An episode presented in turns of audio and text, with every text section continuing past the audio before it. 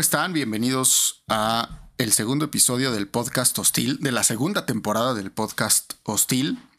El día de hoy quisimos, bueno, quise darle una, un cambio total a, esta dinámica de estarme quejando de todo y quiero invitar a alguien más a quejarse conmigo o a que me diga que estoy bien güey para eh, poder determinar un tema de conversación, una forma de pensar diferente que varias personas en, el primer, en la primera temporada me dijeron que querían una voz diferente para que diera las opiniones diferentes acerca de el tema del que esté hablando y que no ponga tanta música. Entonces, bueno, pues vamos a hacer este experimento y me gustaría presentarles a nuestra primera invitada del podcast Hostil con muchísimo gusto y creo que tenemos muchas cosas en común.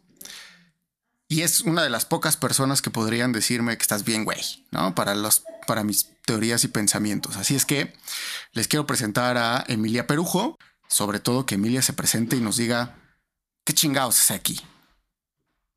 Hola, Emilia. Gracias. Hola, muchas gracias por invitarme. Creo que antes de presentarme quiero compartirles mi felicidad porque estoy aquí como de, de fan a invitada me convertí en eso. Entonces, mil gracias por la invitación. Y pues espero que estemos de acuerdo en algunas cosas, las que discutamos sean interesantes para, para los que nos escuchan.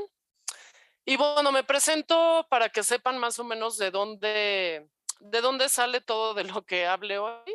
Yo soy antropóloga social, soy doctora en antropología Pertenezco a dos ramas muy pequeñas en realidad de esa disciplina. La primera y de donde vengo es la antropología del parentesco. Es la rama más antigua de, esa ciencia social. El enfoque es en entender cómo se va formando la sociedad en su, pues en su unidad más básica, ¿no? Llámese familia, grupo doméstico, relaciones de alianza, etcétera. Y por otro lado, a lo largo del tiempo, me he enfocado en otra rama muy pequeña, que es la relación de las personas con la tecnología. Durante mucho tiempo con las con tecnologías médicas y a lo largo de los años y sobre todo últimamente con productos digitales pues de forma más amplia, pero bueno, mi enfoque principal ha sido en temas de salud y enfermedad. Entonces, pues todos los comentarios que escuchen de mi parte hoy vienen de esa formación y de mi experiencia personal. Muchas gracias por escucharnos. Gracias a ti por aceptar la invitación y sí, ¿eh? de fan a, invitada, qué buena onda. Eh, también te agradezco la, aceptar la invitación. Y me parece que es interesantísimo eso de la antropología del parentesco, ¿no? Porque tiene mucho que ver con el tema que vamos a tratar hoy, y, lo que hemos platicado en, conversaciones anteriores y en comidas y etcétera, etcétera, ¿no? Que es la maldita generación de cristal.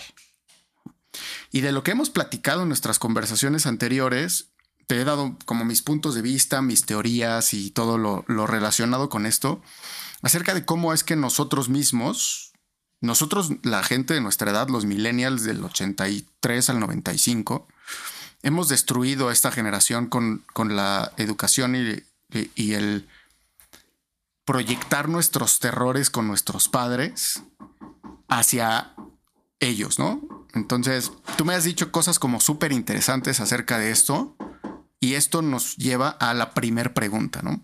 ¿Cuál es tu opinión, cuál es tu punto de vista sobre la generación de cristal? Vamos a ponernos como la base fundamental, ¿no? La generación de cristal, los mazapanes, o lo correctamente llamado los centennials?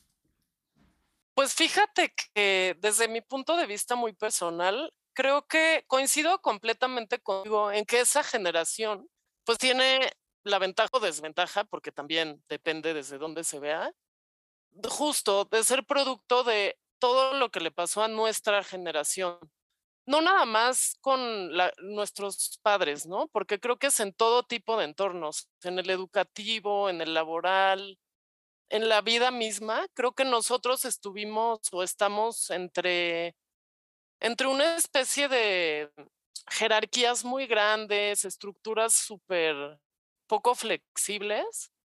Y nos toca también un, como un, una incertidumbre de qué viene después de eso y nosotros cambiarla. Y entonces, de cierta forma, afectamos a esta generación siguiente que pues, es la generación de cristal, que la verdad en muchos aspectos es de un cristal muy, muy frágil. Por otro lado, obviamente hay cosas que a nosotros nos hubiera dado que, digo, que nos da envidia que ellos experimenten como lo están haciendo y nosotros no lo pudimos hacer así o no tuvimos las herramientas o lo que sea. Pero bueno, eso es lo que yo veo, como que es un producto de, de nuestras problemáticas, a veces llevado demasiado al extremo. Tienes toda la razón. Esta parte de proyectar los terrores y esas cosas nos han llevado a crear una generación o educar una generación que es hipersensible, ¿no?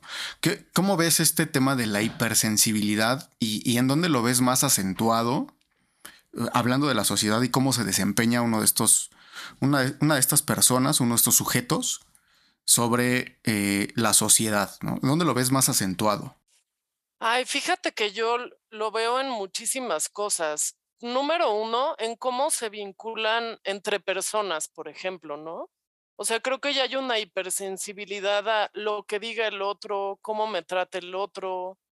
Eh, incluso si el otro no quiere que yo forme parte de sus vínculos, una hipersensibilidad altísima y también en cómo, no sé cómo ponerle una palabra, pero en cómo te, cómo te trata el mundo y tomártelo de forma muy personal y muy profunda, cuando en realidad pues no, no es, no eres tan especial, ¿no? O sea, es así, así es relacionarte con, con la sociedad y las cosas. Y en el contexto laboral creo que es muy evidente, porque además de que en un contexto así, más cerrado y controlado, puedes observar a varias generaciones interactuando a la vez y, cómo afrontan las cosas, pues creo que incluso los problemas que se dan en ese entorno son muy, es muy evidente, ¿no? Cuando hay un,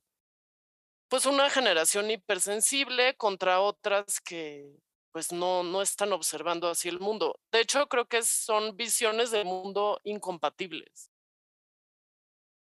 totalmente incompatibles. O sea, lo que tú piensas y lo que yo pienso es totalmente diferente, a pesar de que yo te eduqué. ¿A eso te refieres? Sí, sí, sí, sí. Oye, y la pregunta como una, una de las cuestiones más importantes es, ¿quién chingados les dijo que eran únicos y especiales y por qué? sí, pues ahí creo, pero bueno, no lo digo así con total conocimiento, pero creo que hubo como tantos movimientos de derechos civiles que son de lo más admirables y tengo mucho que agradecerles. Pero después como que se empezó a llevar muy a la ligera esta cosa de la identidad, ¿no? O sea, ¿con qué me identifico yo? ¿Cómo es mi vida? ¿Por qué voy a hacer de eso algo totalmente público, pero que me haga único? Y como entonces las personas empiezan a partir ya no tanto de pues todos somos iguales y distintos en algunas cosas, sino todos somos únicos y especiales e irrepetibles. Y en el entorno laboral precisamente te das cuenta de que no, de que eres reemplazable, hay muchas personas con tus características y creo que es un shock.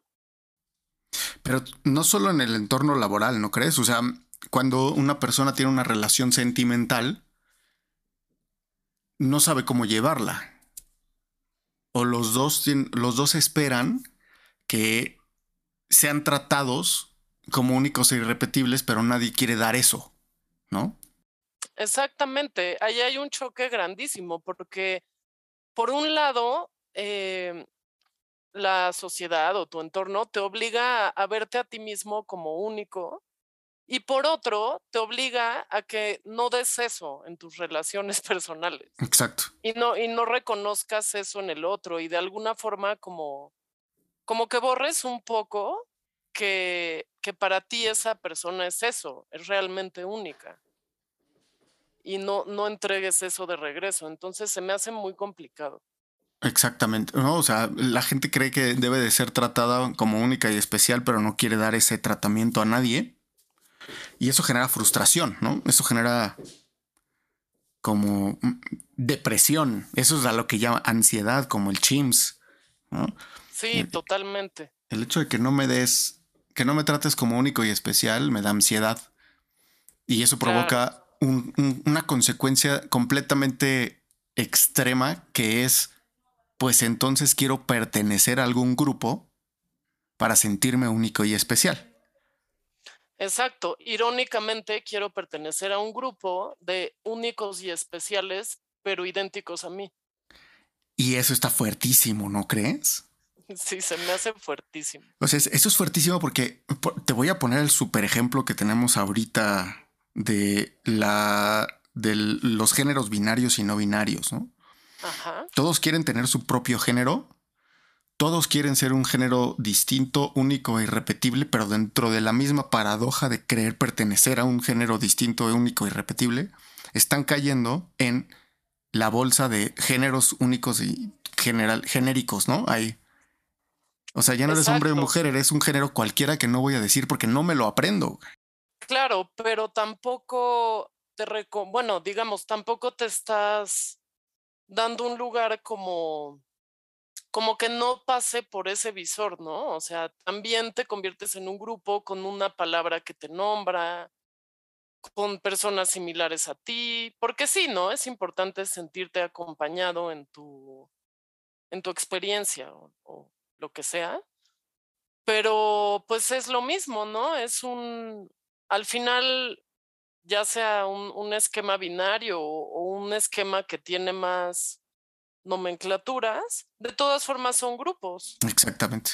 Con ciertas características, aunque uno de los grupos sea personas no binarias. Exacto. O sea, si tú vas a llenar un formulario, le pones hombre, mujer, no binario y ya estás en un grupo que se llama no binario. Exacto. En cuanto puedes llenar una encuesta y no pones, o sea, y la encuesta no te obliga a no sentirte representado, ya, ya eres un grupo de una lista. Ajá, exactamente. Y, en relación con esto de eh, la naturaleza del ser humano, la naturaleza de la raza o de la especie, más bien, de la especie que es una especie gregaria que busca siempre ser parte de grupos, ¿cómo afecta el futuro de la sociedad el hecho de que este tipo de generaciones o esta generación esté buscando la, ser único, ser eh, separatista, vamos a llamarlo así, y que quiera formar parte de su propio grupo, excluyéndose de todos los demás? ¿Cómo nos podría afectar eso en las generaciones futuras? ¿Tú qué opinas? Pues mira, en mi opinión, creo que el, éxito de la supervivencia de la humanidad es justamente las alianzas que puede hacer. O sea, independientemente de que yo forme parte de un grupo con cierta ideología o prácticas, el cómo sobrevivimos es siendo capaces de tener alianzas, ¿no? Entre pues ahí ya no visto entre individuos, sino entre grupos, porque vamos a compartir un espacio, recursos limitados, generaciones futuras, etcétera. Si todo esto se llevara a, a que la principal práctica es no reproducirse, Ahí, ahí creo que la humanidad cambia por completo y eventualmente deja de existir. Pero no creo que esto, o sea, si tú ves las tasas de fertilidad o de natalidad en el mundo, te das cuenta de que esto no representa porcentajes muy grandes de la población, porque sigue habiendo reproducción por todos lados. Sí, como en el tema del, del, hecho de durante la pandemia decían que las tasas de natalidad iban a disminuir e incrementaron, ¿no? Sí, y mucho, ¿no? o sea, la gente no va a tener hijos durante la pandemia porque es, un, es una etapa o es un periodo de supervivencia. O sea, no vas a reproducirte porque necesitas administrar recursos y espacios, etcétera, etcétera. ¿Cuál? O sea, los encerraron a coger. Exacto. Y ahora ya tenemos más gente, ¿no? Sí, y además pensando en, no sé, creo que esas ideas o predicciones surgen también de pensar que las personas somos seres totalmente calculadores y con una mentalidad, mentalidad económica, cuando la verdad es que no es así. Igual y también como lo, como lo podemos ver en la pandemia, tener demasiada incertidumbre, lo que te hace como a nivel, pues, no sé si naturaleza o, o deseos o lo que sea, es justamente querer procrear, ¿no? Y tener un grupo pues, con cierta certeza para ti. Exacto, ah, como, como pensar en dejar a alguien si nosotros no sobrevivimos, ¿no? Exacto, yo creo que eso pasa como a un nivel con el que no nos comunicamos mucho, como a un nivel más animal, ¿no? Sí, precisamente es lo que te iba a decir. ¿No crees que sea más bien el cerebro reptiliano que llaman el que está activo más que el cerebro, el neurocórtex, ¿no? Pues yo creo que sí, definitivamente en situaciones así. O sea, que hay más no sé, que te lleve a, cuestiones más básicas o reptilianas, que no, ni siquiera creo que sean más básicas, igual y son hasta más complejas, que estar en incertidumbre, eh, digamos, sin, sin tener por seguro que vas a poder proveer, comer, si te vas a morir, pues ahí yo creo que se activa todo, todo lo reptiliano, ¿no? Que es como supervivencia como especie, no tanto de mi identidad o mis funciones en el mundo. Si soy, si soy género XY o XX o www.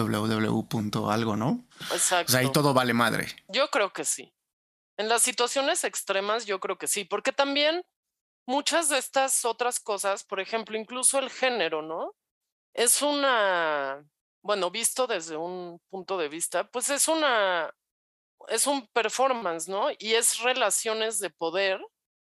Pero eso, ¿en dónde está si estás encerrado en tu casa pensando que te puedes morir? Exacto. No, no hay mucho escenario, ¿no? Ni como, obviamente sí, dentro de los hogares hay, hay luchas de poder y desigualdad, pero no en este otro plano como de salir todos los días y buscarme mi lugar en el mundo como en el plano social y del reconocimiento. Son cosas más básicas. Sí, tienes toda la razón y eso es algo súper importante. Hablando un poquito de esto, me voy a regresar ¿no? a la parte de a la parte principal del, de la conversación que es, vamos a asumir que no hay pandemia, vamos a asumir que ya lo, ya lo pasamos y que efectivamente el, el tema de la supervivencia ya está superado. ¿Qué va a pasar? ¿O cuáles son las dificultades en las que se va a enfrentar este pequeño mazapancito cuando llegue a una sociedad que tenga que, que ocupar un espacio, ¿no? Que, en donde tenga que pelear un espacio, ya sea laboral, ya sea en la relación, ya sea en una familia. ¿Qué, qué, va a pasar con estos pequeños mazapanes que, que se vuelvan, eh, que se ofenden de todo y para todo les da ansiedad y, y la depresión se incrementó? ¿Tú qué, ¿Tú qué opinas que pase con, con estos mazapanzuchos? Híjole, pues se van a dar muchos topes porque creo que por un lado sí tienen la, o sea, como comparten generación con otros mazapanes, pues sí tienen la posibilidad de como de construir, al menos en su entorno más próximo, relaciones o modos de subsistencia que no los ofendan dentro de sus parámetros de lo que es ofensivo. Pero creo que también es una realidad que el mundo más allá de eso no es así. Entonces se la van a pasar dándose de topes, incluso si, si lo vieras desde una cosa ya más institucional, como de que ellos se sintieran en desacuerdo con cosas que ocurren en el espacio de trabajo o de lo que sea, dentro de un avión o lo que sea, pues tampoco, o sea, muchas de esas ofensas percibidas o de lo que causa ansiedad, pues tampoco van a ser tomadas como legítimas. O sea, tú, tú no vas a llegar con una con una denuncia de algo que a ti te pareció ofensivo en tu, en tu corazón de cristal, ¿no? Entonces creo que se van a dar mucho de topes y eso es lo que es preocupante porque pues ahí creo que ya no nada más es ansiedad, sino también cosas más profundas. Claro, y eso, eso es un poco lo que, lo, que, lo que mencionas tiene que ver con, con los ladies y las, las ladies y los lords, ¿no?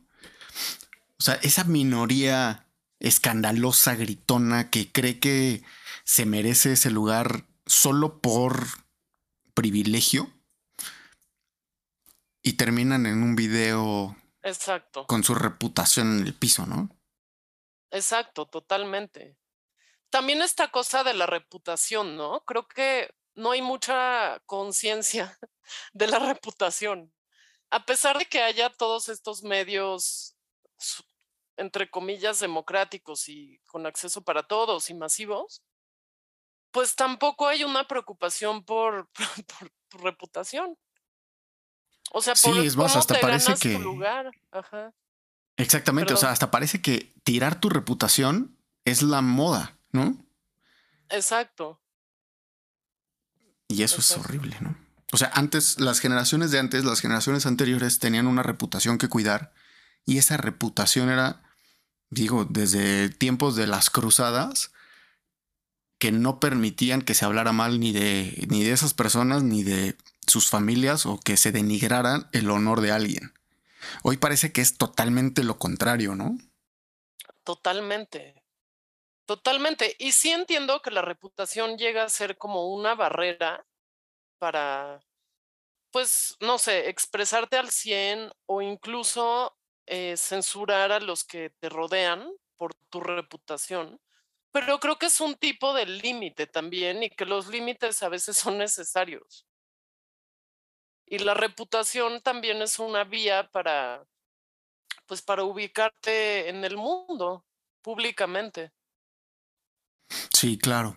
Hablemos, eh, eh, bueno, en referencia a esto que decías de la reputación, el mismo, te voy a poner un super ejemplo que a lo mejor a ti también te ha pasado en el tema de la experiencia laboral o la experiencia profesional que has tenido, es eh, los mazapanes crean comunidades y estas comunidades eh, pues se, rigen dentro de estas reglas, ¿no? Que es todos no nos, no nos vamos a dejar y vamos a tener un clima laboral padrísimo y vamos a medir el clima laboral así, vamos a poner esto y el otro y aquello. Y te encuentras con las, eh, las famosísimas empresas jóvenes o las empresas de jóvenes que les llaman startups hoy. Antes eran emprendedores, antes eran pymes, pero que han modificado sus estructuras porque la misma generación lo dice.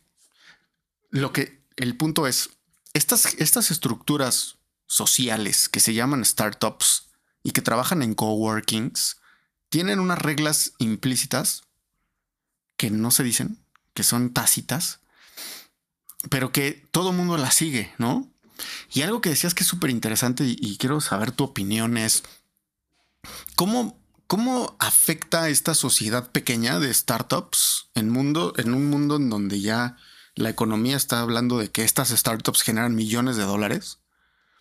Eh, el hecho de que la filosofía de decir, si no estás a gusto, vete y se convierte entonces en un carrusel de chavitos dando vueltas por todas las startups del mundo, de cada país, porque no nada más es en Latinoamérica, sino Estados Unidos, Europa, y que ya viste que este estaba en este startup y este estaba en este otro y este ya estuvo en otros tres anteriores, pero tú ves la estructura de la startup y no cambia. ¿Cuál es, cuál es la paradoja de eso? ¿Cuál es el punto que tenemos que ver ahí? Porque a mí me puede mucho eso. Pues mira, lo he estado pensando desde que me invitaste aquí, porque a mí me llama mucho la atención ese ambiente y, lo que dices, la rotación, no nada más en cantidad de personas, sino en tan poco tiempo.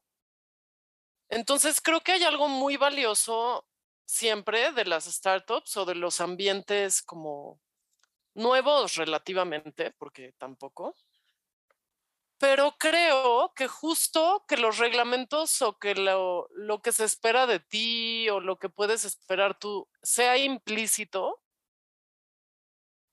a la larga es una cosa como de, de no hacerse responsable ni la startup de las personas, ni las personas de la startup, y que siempre haya detrás este, si no te gusta, vete, muy lejos de crear como una cultura organizacional totalmente de la libertad y de que cada quien, no sé, tiene total control de sus tareas, comportamientos, etcétera, lo que hace es que es justamente eso, que si no le gusta a alguien se vaya. En vez de promover, no sé, algo tal vez un poquito más revolucionario en ese sentido de la novedad, que es, ¿por qué no hacemos todos juntos un reglamento que nos complazca a todos? No, tenías toda la razón y eso es, y esa, esa pregunta es la que te iba a hacer. O sea, ¿por qué no haces una comunidad o tu comunidad de startuperos, de chavos, de, de jóvenes, centennials startuperos que pues, definitivamente les aplaudo el tema de iniciar una propia empresa y financiar y buscar ese financiamiento, pero se vuelve como una estructura tan endeble que si se va uno de los fundadores, se pierde toda la filosofía de la organización. Exacto, porque no hubo ningún mecanismo para que permeara. Exactamente. O la misma filosofía de la organización.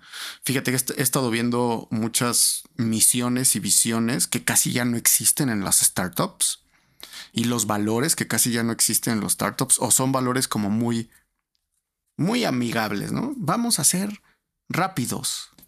Ajá, güey, pero pues ¿dónde están tus valores, no? Tus valores éticos, tus valores profesionales. Todo eso es, e, está como ahí, ¿no? Y esa parte, cuando algo cambia, entonces se vuelve todo fracasado, ¿no? Y por eso truenan las startups al segundo o al tercer año. ¿Qué necesitarían estas startups? Estas, esta, te decía que estaba checando las misiones eh, de las nuevas, los nuevos unicornios mexicanos, que es Bitso, Kavak, ¿no? Mercado Libre ya se, ya se hizo muy grande, eh, Mercado Pago, bla, bla, bla. Todos ellos, tú, tú checas sus filosofías y dices, estas filosofías están como muy endebles.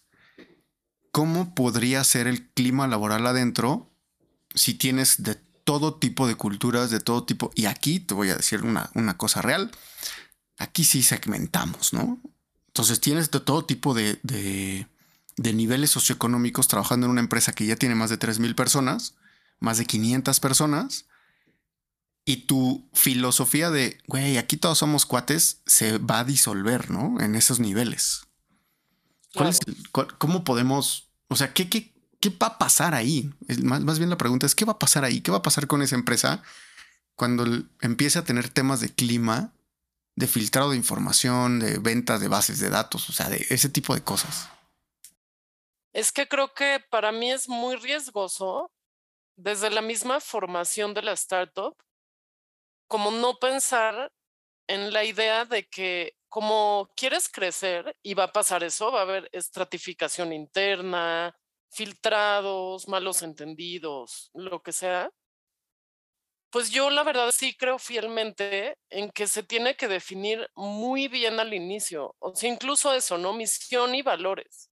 Valores sobre todo, porque en teoría dictarían mucho de la cultura laboral, pero creo que como se piensa en esta flexibilidad, pero sin definición, o sea, es nos basamos en, la buena onda, que todos estén contentos y ser flexibles. Pero ¿qué es ser flexible? Que te puedas llevar bases de datos o que puedas elegir tu horario laboral. Creo que es una falta total de definición de los valores y, sobre todo de cómo los ves actuados y practicados todos los días pero realmente nadie lo sabe, ¿no? Si tú te pones a ver en algunas startups, pues qué, cuáles son los principios de nuestro trabajo, de cómo nos vinculamos, del liderazgo, del trato a los clientes. no, no creo que estén permeados, pero creo que porque no se hacen ni siquiera el trabajo de definirlos bien. Claro, ahí es en donde entraría la lucha de la lucha generacional, ¿no? O sea, hay muchas startups de las que acabo de mencionar y muchas otras internacionales que terminan llamando a un CEO de una transnacional como IBM, como, como PayPal, para tener que ordenar el relajito que hicieron los chavitos los primeros tres años, porque están en un periodo de hipercrecimiento tal que sus filosofías flexibles, como dices, ya no funcionan. Sí, para nada. Y se me hace muy interesante esto de, por ejemplo, diferentes niveles socioeconómicos. Porque pues al principio tú creaste una startup con tus tres amigos que vienen de un entorno más o menos como el tuyo, con cierto, no sé, aspiraciones, pero también condiciones de vida diaria. Y pues con el crecimiento viene también cómo le das lugar a personas que no vienen de esa burbuja y que tal vez no están entendiendo, ¿no? Los valores que tú, que tú predicas y entonces se necesita un CEO de una compañía que ha contratado a todo tipo de personas para que ayude a, recuperar ese desastre. Sí, definitivamente. Ahí, ahí, ahí son dos yo pondría como dos fórmulas para el caos, ¿no? La primera es, tienes que contratar gente que opere, ¿no? Y, tus amigos no van a querer operar. ¿no? Tus cuates de la ITAM, de la NAWAC, de lo que sea, no van a querer operar, no van a querer sentarse a marcar para vender o a recibir llamadas para atender clientes o hablar con el transportista y negociar mejores precios. Yo le llamo el Javi Noble, el, modo Javi Noble. Pero al mismo tiempo entonces te das cuenta que tienes que contratar gente de otro nivel socioeconómico que sea capaz, que esté entrenado para operar todas estas cosas, pero sabes que no son parte de tu burbuja. La otra opción es a tus mismos amigos o, o busca o sales a buscar gente que sí lo quiera hacer que sí esté dispuesta a hacerlo, que tenga la experiencia, pero no, va, no te va a costar lo mismo que cinco agentes telefónicos, por ejemplo, lo voy a poner así, que cinco agentes telefónicos que podrían darte ese, ese mismo servicio por la mitad de lo que te va a pedir una persona que tiene tu nivel socioeconómico, ¿no? Y se genera un caos.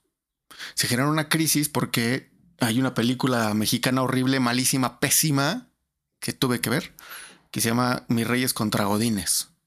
Ah, yo no la he visto. No, vela, o sea, es malísima, pero es una, es una impresión real de la vida corporativa en México.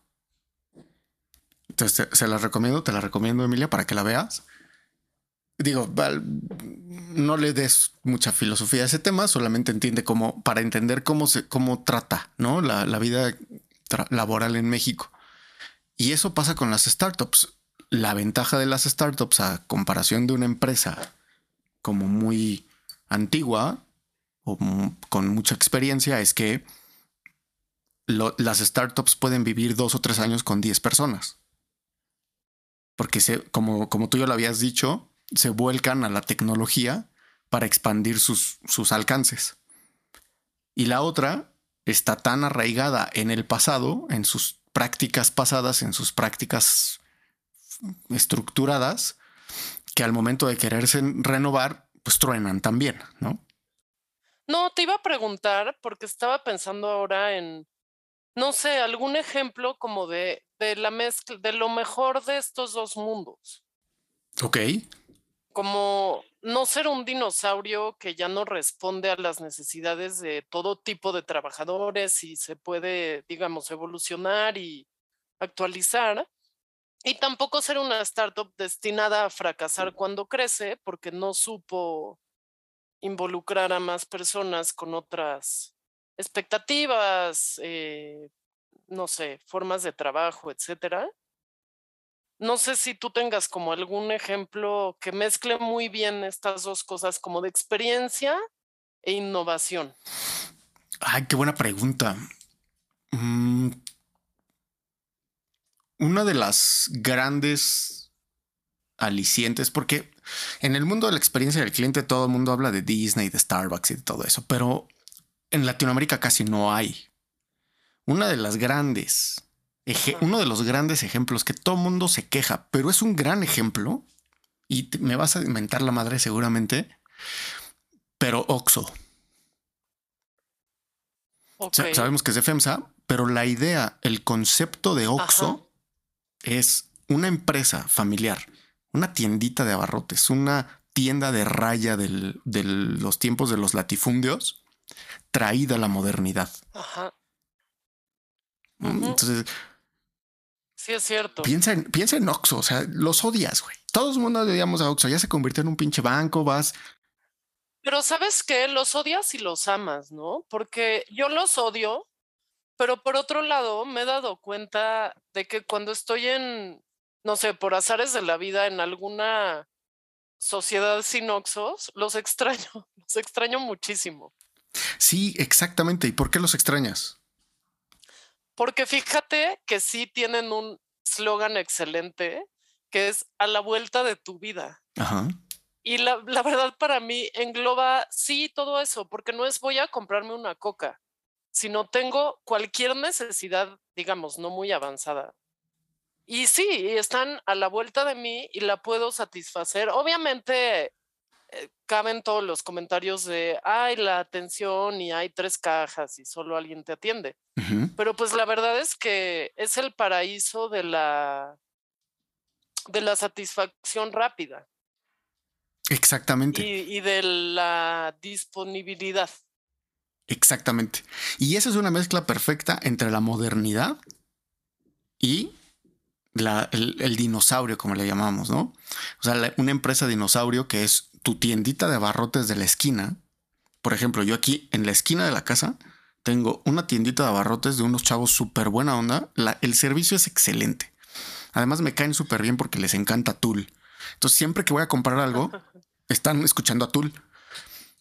Y son súper amables, te dicen sus cambios. El único problema que tienen es que no aceptan tarjeta. Mm, Entonces tengo que caminar 300 metros más adelante porque no traigo efectivo y necesito comprarme mis chelas y tengo que ir al Oxxo. Y ya perdieron estos chavos una, un ingreso. La calidad en el servicio de estos chavos es buenísima, pero no aceptan tarjeta.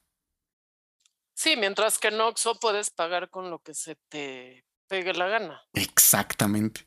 Entonces, esa es, esa es una mezcla de lo que, lo que te puedo decir como la modernidad con la, con la, con la antigüedad, vamos a llamarle así, ¿no? Sí, tienes razón. Y nadie habla de eso. No, no para nada. Digo, desconozco los trabajos internos de Oxxo, ¿no? Pero me parece que el sistema de franquicias y de cómo hacerte gerente y así es justo eso también. Una mezcla de modernidad con tradición. Pero pues desconozco como ya a nivel, soy empleado de Oxxo, ¿qué, qué experimento yo de modernidad, pero también una estructura sólida. Y se me haría bien interesante conocerlo. Sí, sería buenísimo investigar un poquito más acerca de ellos, a ver si podemos localizar a alguien que nos dé una entrevista sí. y que nos platique cuál es su esquema, ¿no? no yo no lo conozco tampoco. Sé que es un esquema de franquicias y que puedes tú rentar tu, terreno y ellos construyen y no, no, no sé cómo funciona realmente. Pero independientemente, o sea, creo que le falta mucho madurar ese esquema porque cualquiera puede tener un Oxxo, ¿no? Y entonces por eso mismo la atención es malísima, por eso mismo tienes muchos robos dentro de la tienda y hay que perfeccionar esa parte. Claro. Pero en, en sí el esquema, o sea, tú terminas yendo a un Oxxo en vez de una tiendita de la esquina porque no aceptan tarjeta, porque tal vez no tengan lo que estás buscando o porque todo está amontonado y no te sientes a gusto, ¿no? Sí, justo. Eso yo creo que sería un buen ejemplo. Sí, es un buen ejemplo, tienes razón. Qué interesante. Sí, todo el mundo dice, ay, pinche Oxo, pero güey, ahí estás, ahí estás metido en el pinche Oxo, ¿no? Sí, es inevitable. Exactamente. Yo creo que esa es una, una buena, opción, una buena opción para, para, poderlo analizar como un business case, ¿no? Totalmente. De millennials contra centennials. Sí, pongámonos la tarea de analizar Oxos para otra ocasión. ¿Cuál es tu, cuál es tu conclusión acerca de este, esta parte laboral o este esquema mazapán laboral y el éxito de una organización con tanta gente centennial y una población millennial para abajo mínima? ¿Cuál, tú, qué, ¿Tú qué opinarías? ¿Cómo concluirías que, que es esto? ¿O hacia dónde vamos a llegar con esto? Pues mira, creo que del lado, creo que está mucho del lado de la, de la organización. O sea, creo que si una organización del tamaño que sea se puede percibir a sí misma como voy a crecer y eso implica tener todo el tiempo nuevas generaciones, que ahorita es esta, pero mañana puede ser una que traiga lo que sea en su interior. Y si una empresa puede lograr como, no nada más captarlos, porque eso sí pasa, sino acoplarse, pero encontrando una forma en la que esa generación tenga como más solidez en, en conocer bien cómo se va a desenvolver, eh, qué, es, qué es una ofensa y qué no, qué, qué lo va a romper hacia el futuro y qué no, pero creo que ahí está mucho del lado de la organización como de tener las bases muy claras y adaptarse un poco a que el tipo de empleados ya no son la generación millennial ni siquiera, sino esta otra. Acabas de decir, sí, exacto, acabas de decir algo súper importante. Lo que, lo que yo te entendí, a ver si es cierto, es que ahora las organizaciones tienen que fungir como esa escuela que educa a los chavos hacia cuáles, cuáles son las formas correctas y las incorrectas para poder llevarse dentro de una sociedad ya laboral, ¿no? Ya profesional. Sí, exacto. Creo que sí, totalmente, porque al final sigue siendo un espacio formativo, sobre todo para las personas que vienen de entrada, pero para todos. Entonces creo que sí, que tienen, en realidad tienen mucho potencial las organizaciones, porque son un espacio formativo que puede hacer mucho para tener un entorno laboral, no nada más en, a nivel persona que te que siga formando y que siga siendo como un clima bien, respetable o, o que fomente el respeto, pero también los resultados de alto impacto. Si no hay un clima que hayan entendido todos ciertos valores, etcétera, tampoco hay un, un resultado muy impactante que se pueda sostener en el largo plazo. Claro. Voy a ponerte el ejemplo del. Te voy a poner el, tema básico, ¿no? El manejo de los conflictos. O sea, nosotros como organizaciones, nosotros como líderes de, gente, como dueños de equipos, etcétera, de, empresas, la, la, la, lo que sea, ¿cómo me causa mucho conflicto más bien es cómo tenemos que educar a estos chavitos en el manejo de los conflictos cuando en su casa no lo hicieron o no, no los enseñaron a manejar sus emociones para manejar los conflictos. ¿Eso ya nos correspondería a nosotros, a los viejitos, digamos?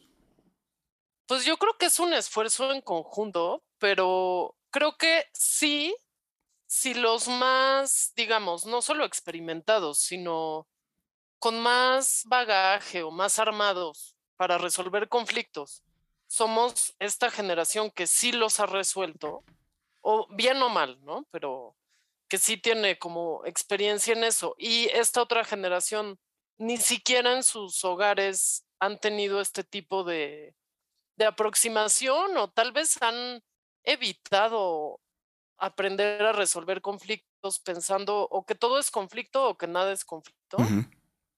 Pues creo que sí, creo que sí depende un poco de, pues de, de los de los líderes o de o incluso de otras generaciones, porque tú puedes incluso saber como cuál es el mecanismo del conflicto, o sea, qué se convierte en conflicto.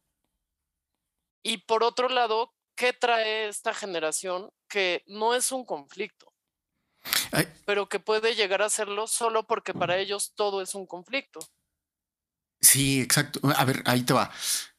Tú tienes un hijo y eh, eh, eh, conoces familias o tienes amigos que tienen hijos y que cuando vas a sus casas, bueno, voy, a hacerlo al tercera persona, ¿no? Cuando vas a casas de tus amigos o a casa de tus conocidos o a casa de alguien que no conoces y que estás conociendo en ese momento y que tienen hijos y tú los escuchas y tienen la misma edad que nosotros, ¿no? Millennials de, de cerca del 85, 87 y em, llegas a su casa y tú ves que un ambiente como muy de una calma tensa, ¿no? y les preguntas, oye, ¿qué, onda? O sea, mm, o sea, el niño no, no se ve como que entienda qué es el conflicto. Ahorita que mi hijo, que estaba jugando con él, le quitó un juguete. Y dice, no, es que mis papás, la mamá del chavito, ¿no? O el papá del chavito. Mis papás se peleaban a cada rato y yo siempre estaba viendo en la casa que eran peleas, entonces en la casa no nos peleamos.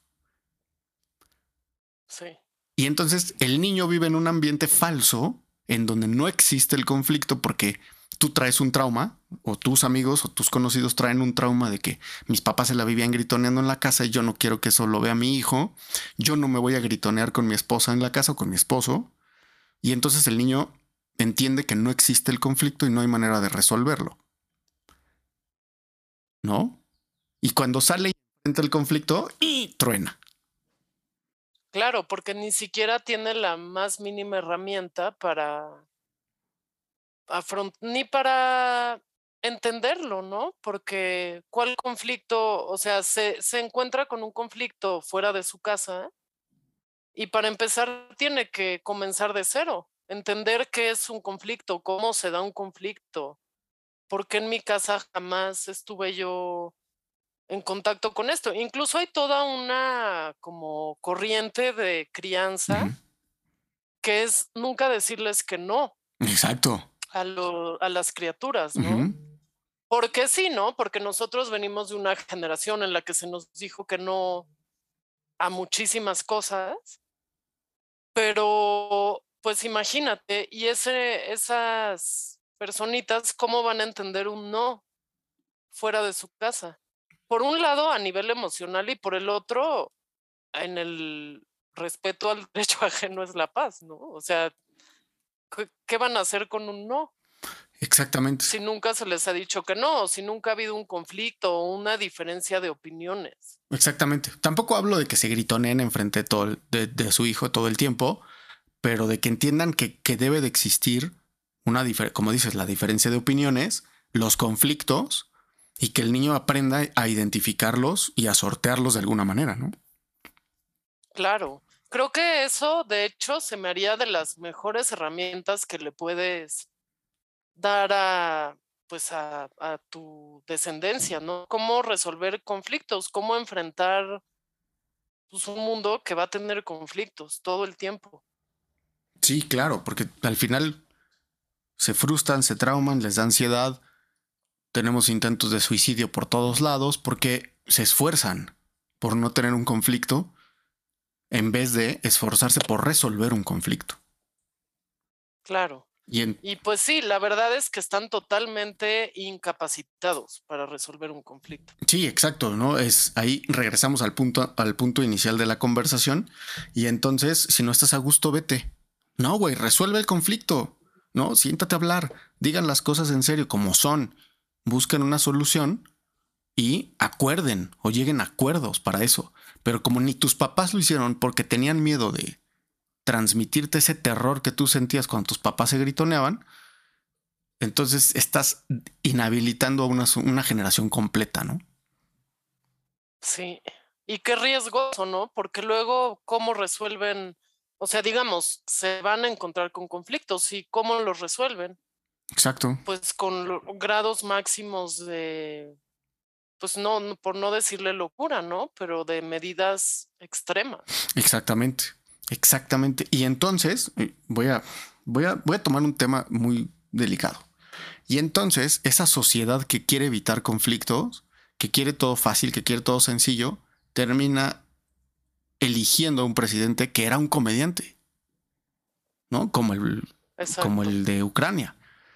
¿Por qué? Pues porque él les promete que no va a existir un conflicto, les promete que todo va a ser fácil, que todo va a ser buena onda. y que va a llevar a Ucrania a la prosperidad y termina siendo un y, empezó siendo un comediante, ¿no? Y que a la luz de todo el mundo se desarrolló y estudió derecho y llegó a ser presidente y ahorita el conflicto que tiene enfrente no lo puede manejar. Exactamente. Y justo una persona en ese lugar, más allá de que estudió sus valores personales, pues lo que tiene que poder hacer es resolver un conflicto. Exactamente. Sí, exactamente. Que afecta a tantas personas. Sí, exactamente. Y estás, estás afectando a muchas personas independientemente de la filosofía del otro y de las intenciones económicas, porque van a decir, es que tú no comprendes el contexto. Ya los escucho chingando. No comprendes el contexto y tú no entiendes quién es y hablas por hablar. Está bien, ¿eh? Yo solo estoy poniendo el punto del conflicto en el, en el caso actual. Demándenme. Me vale más. Pero ese es el punto, ¿no? O sea, la generación actual quiere evitar el conflicto de tal manera que pues le entrega su responsabilidad de los conflictos a alguien que no tiene idea de cómo resolver un conflicto, porque no tienen la educación emocional para sentarse y enfrentarlo y o entender que tienen que hacerlo o aprender a hacerlo, ¿no? Porque ahora para nosotros, eh, eh, me he encontrado varios amigos y compañeros que tienen experiencias que dicen, güey, yo no puedo hablar con esta persona porque de todo me acusa con, recursos humanos. Mm, ¿No? Y ya cayó el, el, encuesta de satisfacción y el Great Place to Work se está yendo al caño porque no le puedo pedir que haga bien su chamba porque ya lo ofendí.